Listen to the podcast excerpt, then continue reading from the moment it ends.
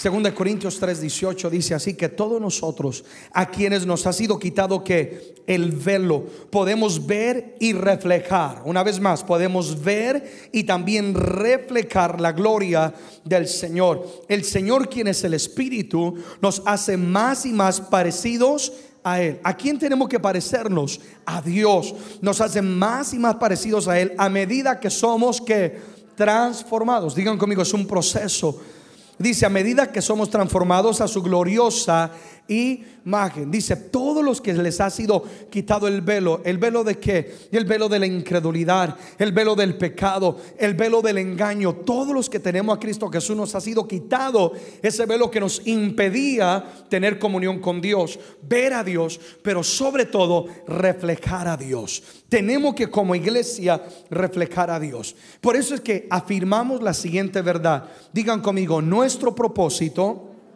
es reflejar a Jesucristo. ¿Cuál es el propósito de la iglesia?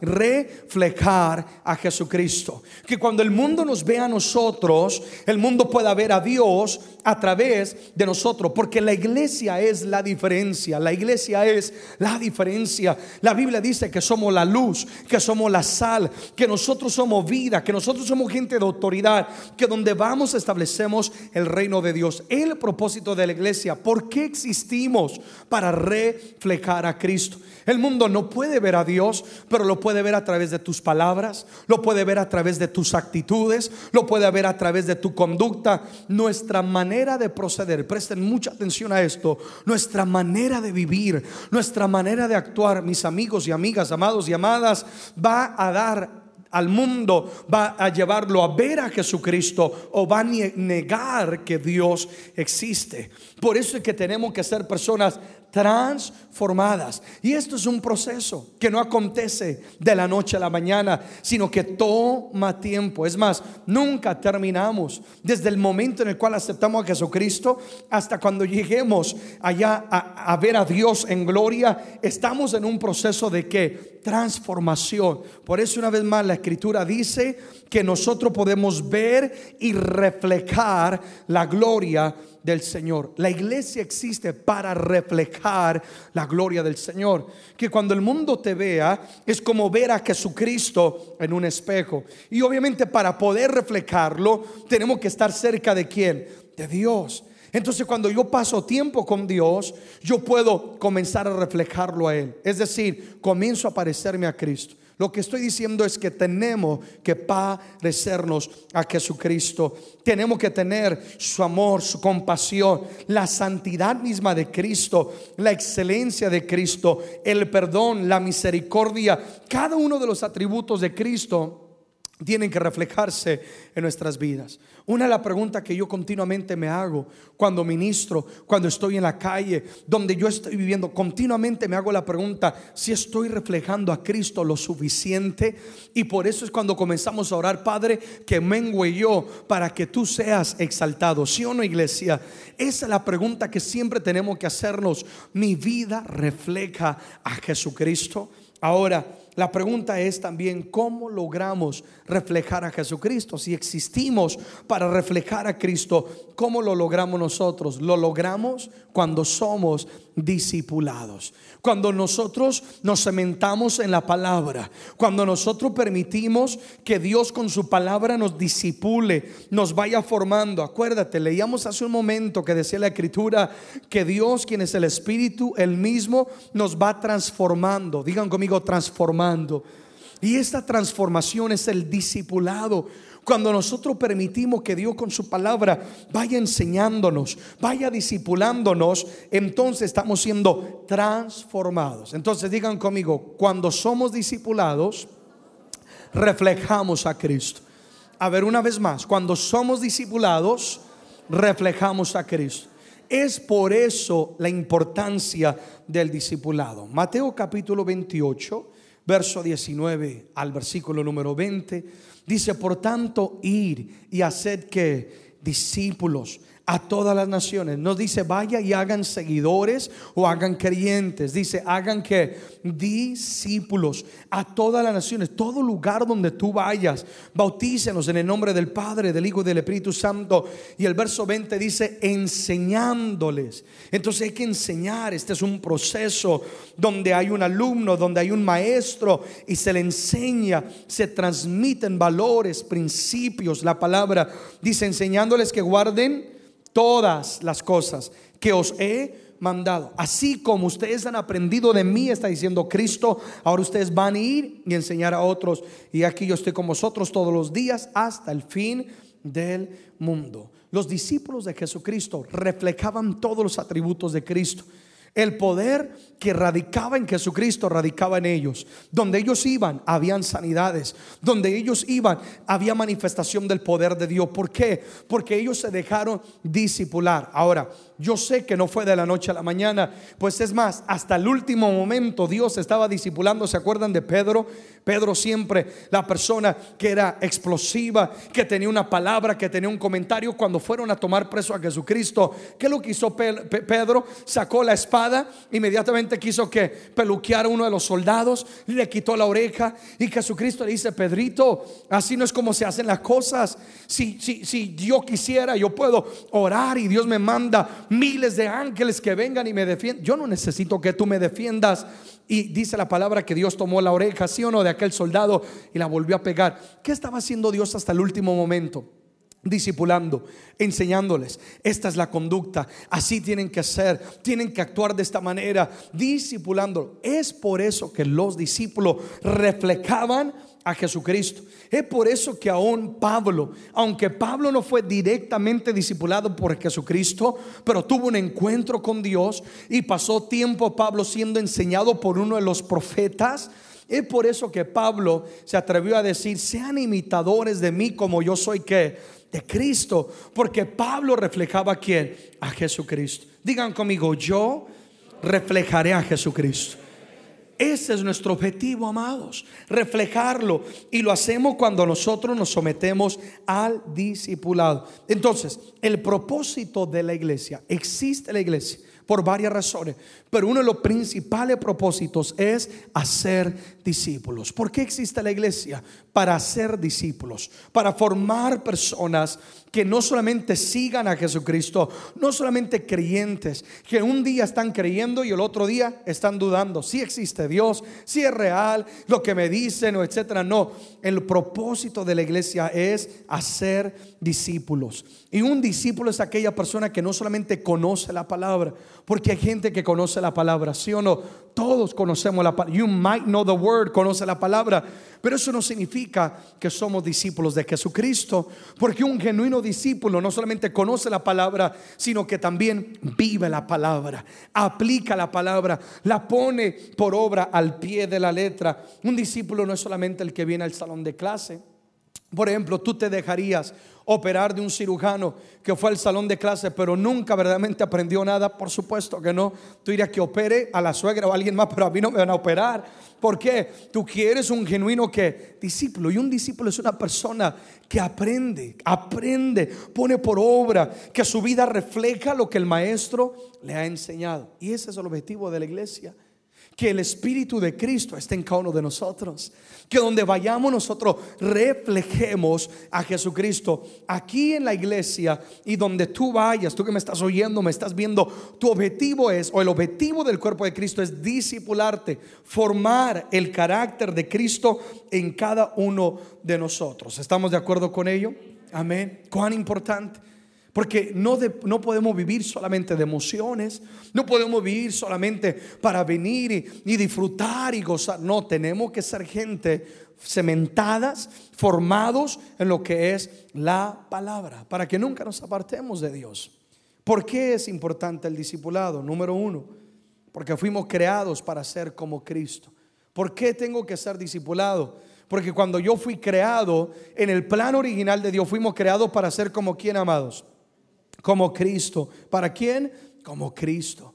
El diseño de Dios está en cada uno de nosotros con el fin de reflejar a Cristo. En el libro de Génesis capítulo 1, versículo 26, cuando habla y dice que Dios creó al ser humano, dice que lo hizo a su imagen y a su semejanza. Es decir, que cuando el mundo veía a Adán y veía a Eva, si lo pudieras ver, ellos reflejaban a quién? A Dios, reflejaban a Cristo, reflejaban a Dios mismo. Ahora, ¿qué pasó? Cuando entró el pecado, en ese momento la imagen y la semejanza de Dios fue distorsionada. Es decir, Adán y Eva ya no reflejaban a Dios. Pero Cristo vino dos, hace dos mil años para qué? Para redimir, para restaurar. Porque el plan original de Dios era que nosotros somos la evidencia de Dios en esta tierra que cuando el mundo nos vea pueda ver a Dios. Pero el pecado lo distorsionó. Mas Cristo viene a que a restaurar esa imagen que se había perdido. Entonces cuando yo entrego mi vida a Cristo y cuando yo le rindo mi corazón reconozco mis pecados, Dios perdona mi pecado, límpiame con tu sangre. En ese momento volvemos a recobrar la semejanza de Dios. En ese momento comenzamos a parecernos más a Dios. Pero el discipulado comienza a enseñarnos y a formarnos a la imagen de Jesucristo. Porque no es de la noche a la mañana. ¿Cuántos están de acuerdo conmigo en eso? Conozco tanta gente que a veces llega a los pies de Jesucristo y se frustra. Porque ellos esperan que de un día para otro ya van a actuar como Cristo, ya va a haber perdón en su corazón, ya va a haber esto y aquello. Sí, Dios tiene el poder para hacerlo, puede hacer un milagro de cambios, pero es un discipulado en el cual Dios con su palabra va que formándonos más y más a la imagen del Señor. Efesios capítulo 4, por favor, versículo número 13, Efesios 4, 13. Dice, hasta que todos lleguemos a la unidad de la fe y del conocimiento del Hijo de Dios. ¿Qué tenemos que ser llenos del conocimiento de quién? Del Hijo de Dios. A un varón perfecto, a la medida de la estatura de la plenitud de Cristo. No está hablando de lo alto que es Cristo. Está hablando de, del nivel al cual tenemos que estar. Dios quiere que lleguemos nosotros a la estatura, al nivel, a la dimensión de Cristo. Alguien podrá decir, pero pastor, eso es imposible. Si Cristo fue capaz de dar su vida en la cruz del Calvario, si Cristo fue capaz de dejarse bofetear, etcétera, es que Cristo tenía el Espíritu de Dios en él. Y ese mismo Espíritu está en nosotros. Y cuando nosotros obramos, o más bien participamos con el Espíritu Santo, dejamos que Él obre nuestra vida y Él nos disipule, ¿qué va a hacer el Espíritu Santo? Va formando el carácter de Cristo en nosotros. Nuestro carácter debe reflejar todo lo que menciona Jesucristo en el monte de las bienaventuranzas. Mateo capítulo 5, yo sé que ustedes lo han leído, cuando Jesús está reunido, está recién iniciando el ministerio en Mateo 5. Y comienza a hablar, bienaventurados los mansos, los humildes, bienaventurados los que tienen hambre y sed de justicia, y bienaventurados los de limpio corazón. Si lo han leído, ¿verdad? Y Cristo comienza a hablar. Todo eso tiene que estar en nosotros. Tendremos un corazón limpio, seremos gente mansa, seremos personas humildes, seremos personas de justicia. Todo eso el mundo quiere verlo en cada uno de nosotros. Los frutos del Espíritu deben de ser evidentes en cada una de nuestras vidas. Alguien diga conmigo, yo tengo el Espíritu Santo. ¿Estás seguro de ello? Claro que sí. The Holy Spirit, el Espíritu de Dios, está en tu vida. Entonces, si el Espíritu de Dios está en ti, tiene que haber que los frutos, la evidencia del Espíritu. Y para ello, anótalo ahí en tus notas, Gálatas 5, 22 y 23. Gálatas 5, 22 al 23, comienza a hablar de todos los frutos del Espíritu, amor, gozo, paz, paciencia, benignidad, bondad, fe, mansedumbre, templanza. Todo eso ahí en Gálatas 5 del 22 al 23 habla del fruto del Espíritu. Y nosotros continuamente tenemos que hacer una asesoría, un análisis de nuestra vida si hay en mí el fruto del amor, si estoy amando como Dios requiere, si hay en mí el gozo que Dios pide, la paz, la paciencia. Hoy soy de aquellas personas explosivas que a todo mundo le quiero cortar la oreja y bajarle la cabeza y condenarlos al infierno. Dios quiere ver que nosotros haya que el fruto del Espíritu. Es por eso la importancia del discipulado, porque nosotros fuimos creados para ser que como Cristo. We were created para que Cristo sea reflejado en nuestra vida. Y ahora que Él está en nosotros, Dios va formándonos y dando cada uno de esos frutos para que nosotros seamos como Cristo. Número dos, porque es importante el discipulado entonces para reflejar a Cristo, porque somos llamados a crecer, somos llamados a crecer. Amigos y amigas, el trabajo de los padres no termina cuando nace el bebé, recién empieza, y eso ya lo descubrí yo, lo predicaba y ahora lo vivo. No, no, solamente termina, tuve el niño y bueno, hay que que lo entretenga alguien. No, ahí es cuando hay que, que trabajar. Un amigo mío que toca la batería aquí en la iglesia me dijo un día, pastor, ¿cuál es uno de los mejores consejos que me puedes dar ahorita que voy a ser papá o, eh, etcétera para prepararme para ser papá? Y yo le dije, el mejor consejo que te puedo dar es duerme todo lo que tú puedas.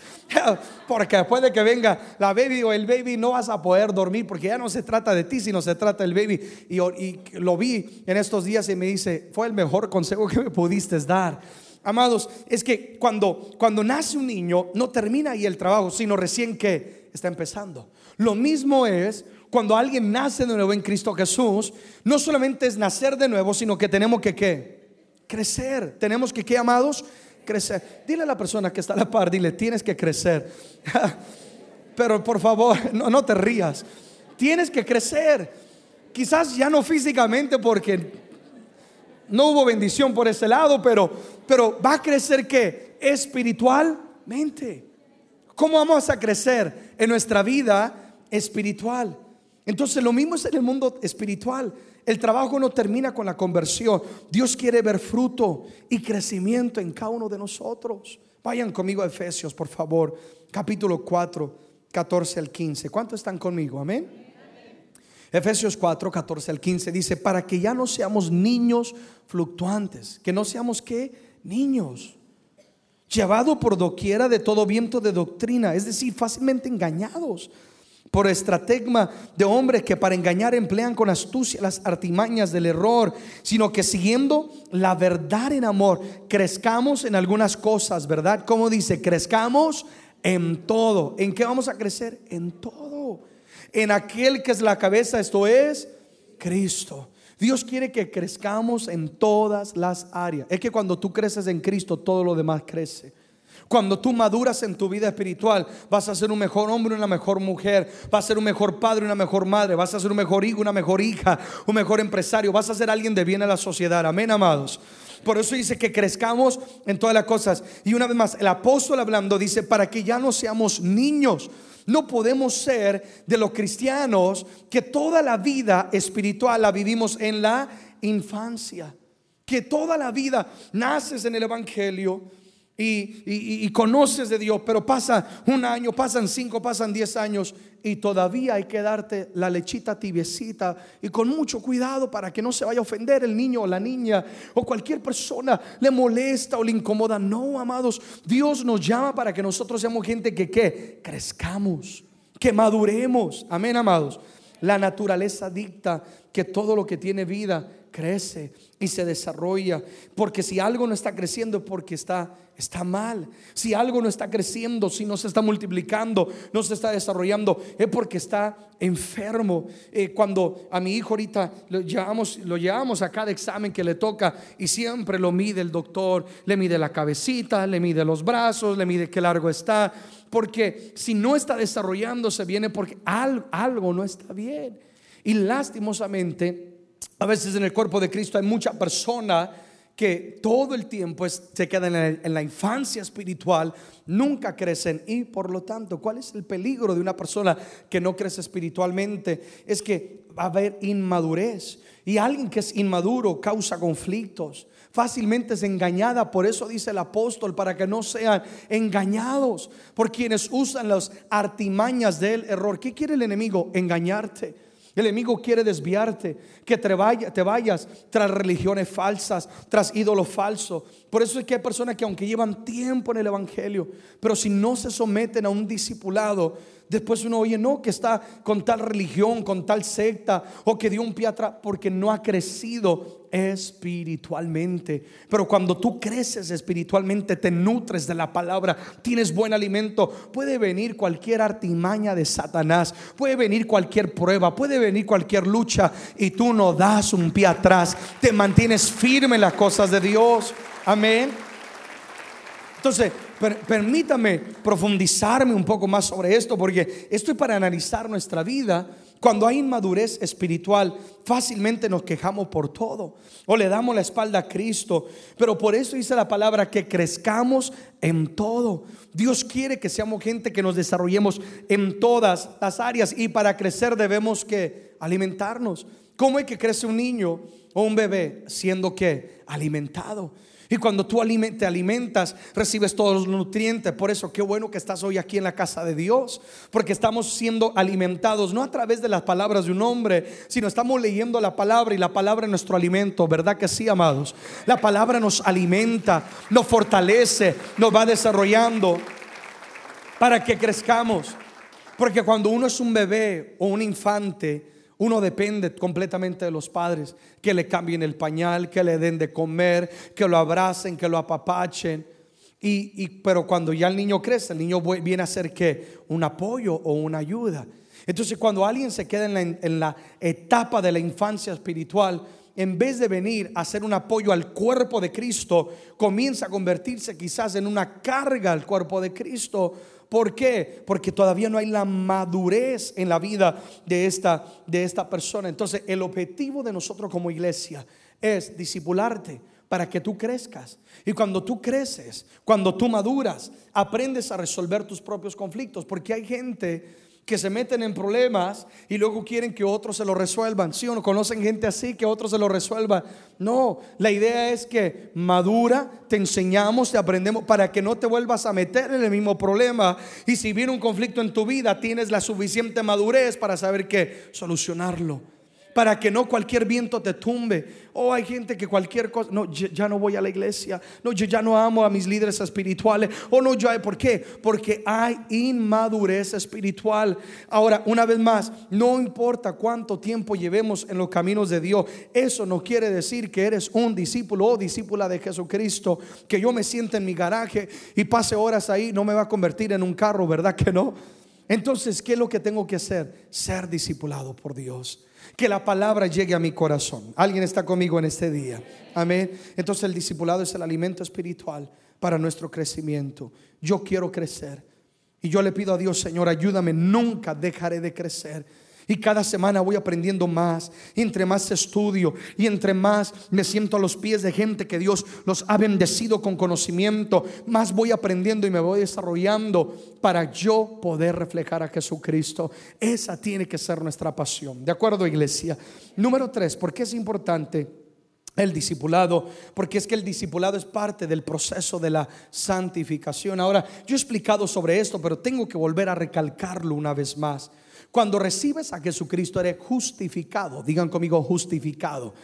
Quiere decir que, que, ahora todo pecado fue borrado, toda maldición es cortada, eres justificado, eres apto. Es decir, cuando Dios te ve, ya no te ve culpable del pecado, sino libre en Cristo Jesús. Amén. Hijo e hija de Dios. Pero ahora hay un proceso de qué? Santificación, que es el proceso del crecimiento, donde Dios a través de la palabra nos va despojando del viejo hombre de pecados, de pensamientos, de actitudes, de cosas ocultas, de amarguras, de opresión, etcétera. Dios a través de la palabra nos va santificando. Ahora, una vez más, la santificación es un proceso de nunca acabar. Siempre vamos a luchar con la carne, ¿verdad que sí? Siempre vamos a luchar con la carne. Satanás siempre va a tentar, siempre va a haber la oportunidad de pecar, vamos a cometer errores, pero si tú y yo nos sometemos a la palabra de Dios, nos sometemos a la enseñanza la palabra de Dios nos va a ir santificando, ¿sí o no? Por eso yo cada semana tengo que venir a la iglesia.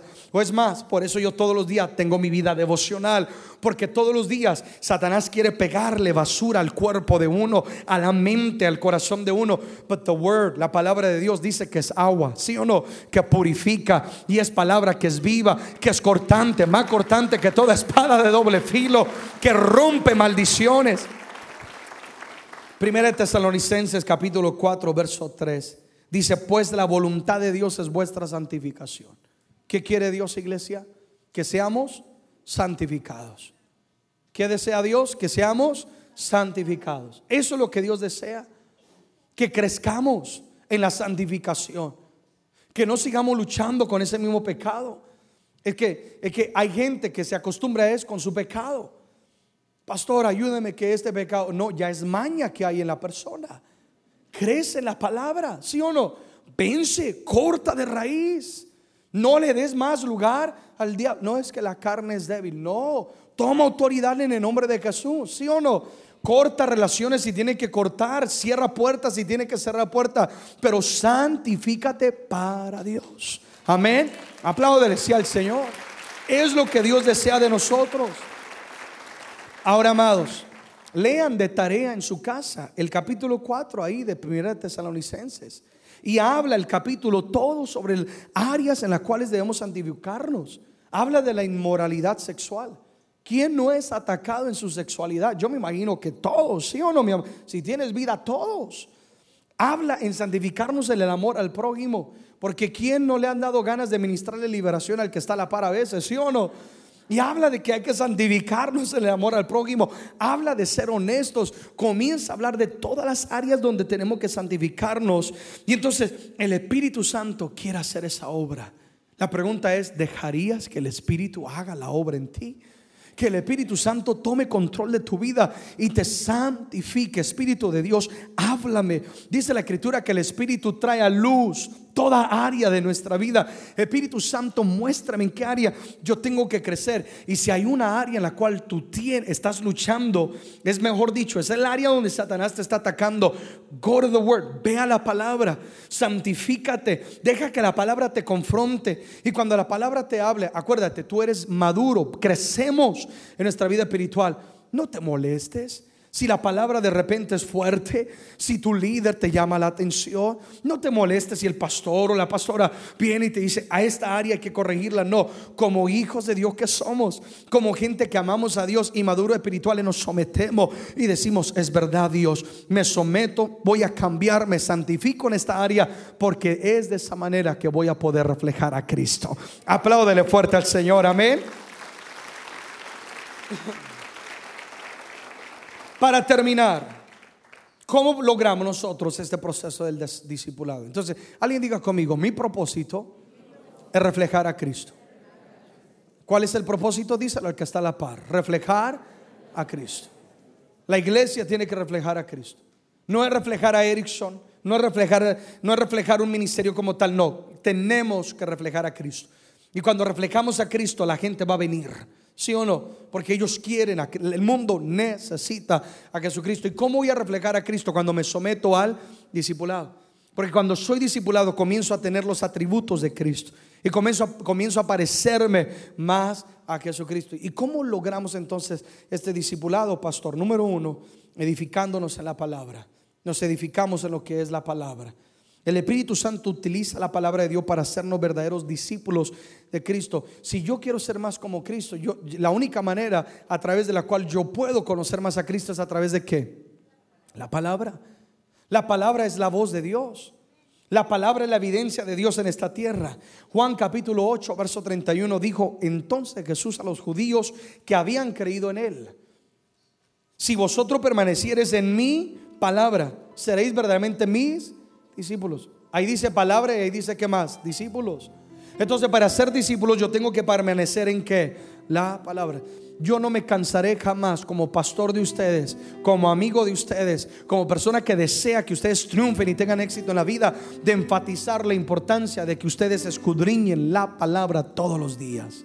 Si tú solamente lees la Biblia cuando yo te la predico o alguno de los pastores, mi hermano, mi hermana, estamos nosotros ah, raquíticos espiritualmente. Y es por eso que cualquier cosa te puede desanimar, cualquier cosa te puede llevar a dar un paso atrás. Amado, radícate o edifícate en la palabra de Dios. ¿Estamos de acuerdo en ello? Lee la escritura.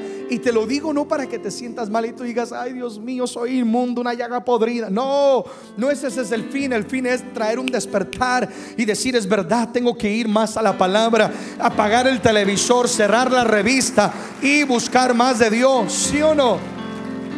Menos Facebook, menos Twitter, menos eso y más de la palabra de Dios. Amén. Debemos, puse algunas cosas aquí, recibir la palabra. Entonces la palabra la recibimos con, con el corazón, ¿verdad? Yo cada vez que voy a leer la Biblia, a estudiarla, yo la recibo con alegría. Debemos leer la palabra, hay que leerla. ¿Cómo más vamos a aprender de Él? Debemos investigar la palabra. Es decir, meternos en ella, escudriñar las escrituras, memorizar la palabra. Haz una disciplina de memorizar los textos claves bíblicos, memorizar la palabra. Saben, a veces llego de viajar y cuando voy a entrar aquí a Estados Unidos, me pregunta el, inmigrante, me pregunta y me dice, ah, ¿y cuál es tu oficio? Yo le digo, pues soy pastor y soy ministro de alabanza. Me dice, oh, eres pastor. No saben cuántas veces me han hecho preguntas. ¿Y qué dice Juan 8 y pico? ¿Y qué dice Mateo tal y tal? Y yo inmediatamente tengo que ir a mis archivos. Porque ustedes saben, cuando estás frente a una persona de inmigración y medio te equivocas, inmediatamente al cuartico para investigarlo, ¿sí o no? Y ahí si eres pastor que no te sabe la palabra. ¿Y qué dice Juan 3:16? Jesús lloró. Tienes que saber también los versículos. Amén. Porque de tal manera amó Dios al mundo. Entonces, memorízate la palabra. Porque la palabra es el escudo que te guarda, te protege. Y, número 5, tenemos que meditar en la palabra. ¿Qué vamos a hacer? Meditar en ella. Tú vas pasar tiempo meditando en ella. por ejemplo, el que habita el abrigo del Altísimo morará bajo la sombra del Omnipotente. Y tú vas, y tú, Salmo 91, amén, sabes la palabra. Y tú vas en el automóvil, ¿sí o no?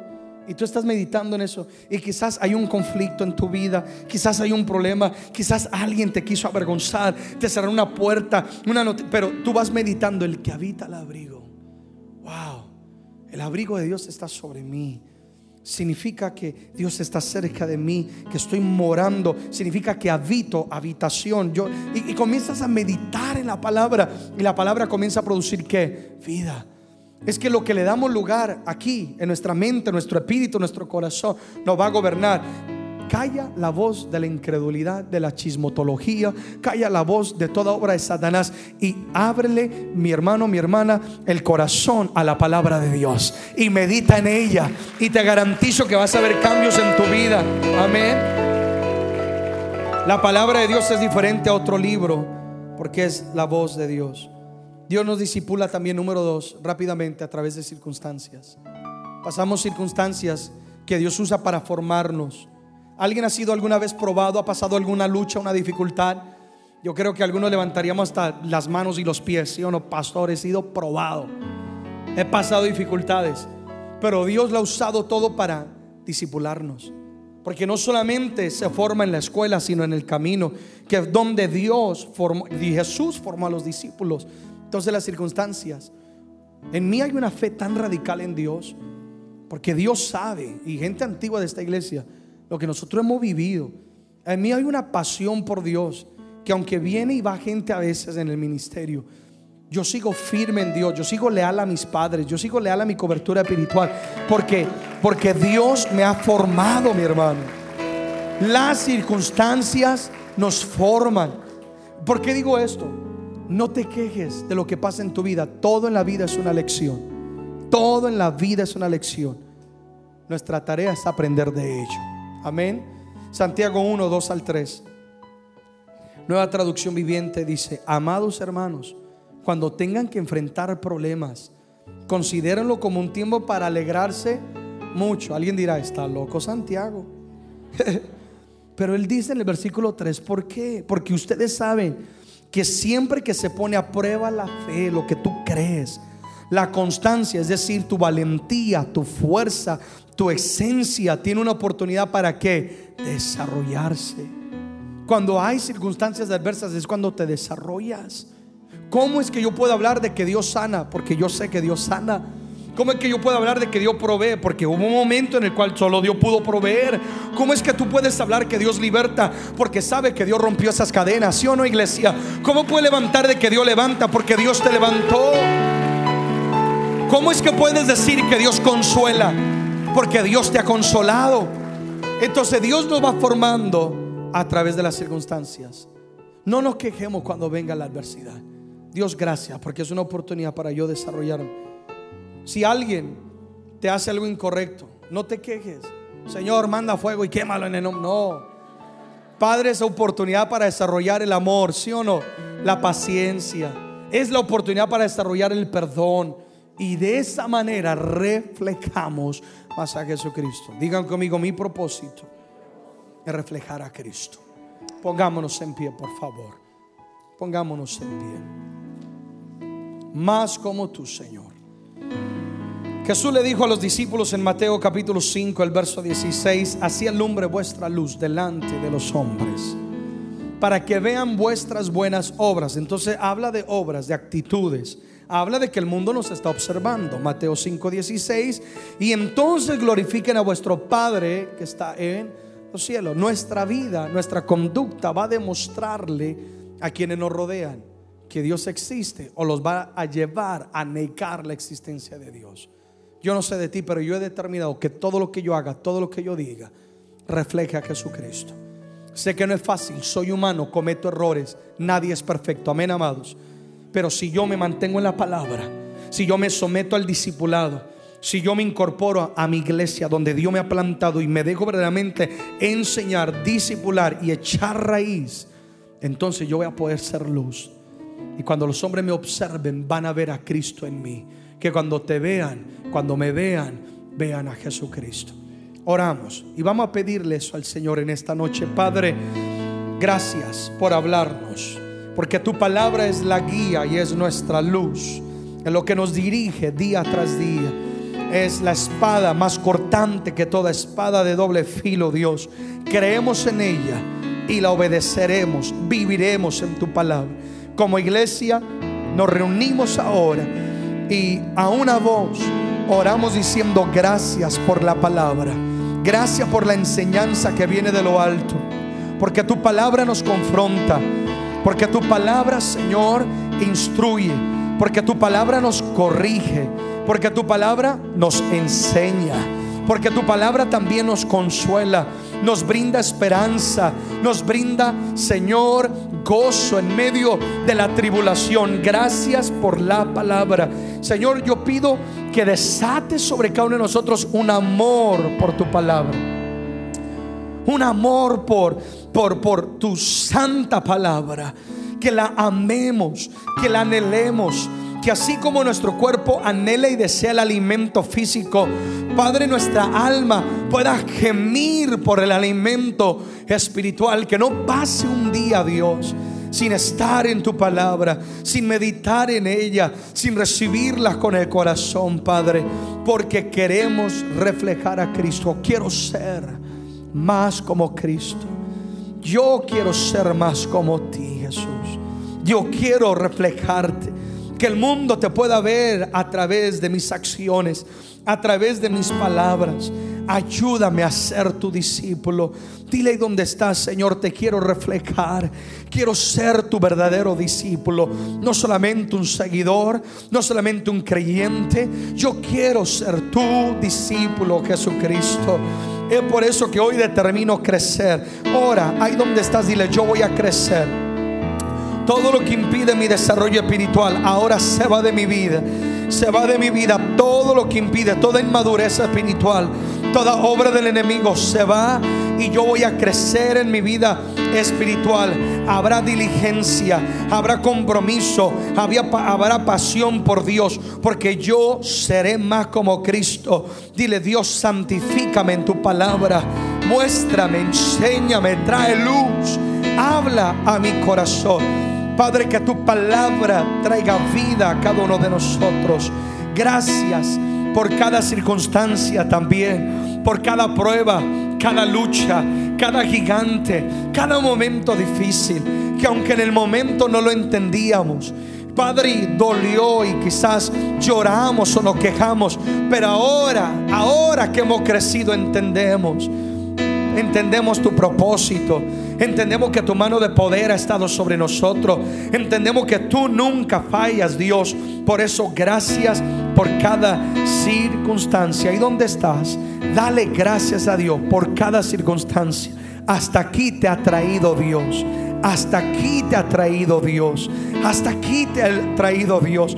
A pesar de todo lo que tú has vivido. Y en cada circunstancia Dios se ha revelado. Dios se ha manifestado. Dios te ha enseñado. Eres un mejor hombre. Una mejor mujer. Eres un mejor cristiano, cristiana. Por causa de esa circunstancia. Has podido ayudar a otros. Has levantado a otros. Porque Dios nunca te ha dejado. Te ha ido formando. Te ha ido formando. Y es por eso que hoy Dios te decimos queremos reflejarte. Queremos reflejarte. Yo quiero ser un vaso de tu amor. Yo quiero ser una persona que te refleja, Dios. Más como tú, Dios. Menos de mí, Dios. Y más de ti. Dile eso. Más de ti, Dios. Menos de mí, Dios. Más de tu presencia. Pon tu mano en el corazón para terminar. Y dile, Señor, reflejarte es mi anhelo. Ser como tú es mi misión en esta vida. Que otros puedan verte a través de mi vida. Me consagro a ti. Escudriño tu palabra. Viviré la palabra. Porque sé que en ella está el camino y la vida eterna. El modelo a seguir. Señor, crece en mi vida. Hoy renuncio a toda inmadurez. Hoy renuncio a todo lo que impide mi desarrollo espiritual y me comprometo a buscar más de ti con todo mi corazón, Dios, a santificarme la palabra para poder ser como Cristo. Hoy determino que Cristo será visto en mí. En el nombre de Jesús oramos. Amén y amén. Dale un fuerte aplauso al Señor. Amén. Que Cristo sea visto en nosotros. Es más, díselo por última vez a la persona que está a la par. Dile, reflejaremos a Jesucristo. Dile, reflejaremos.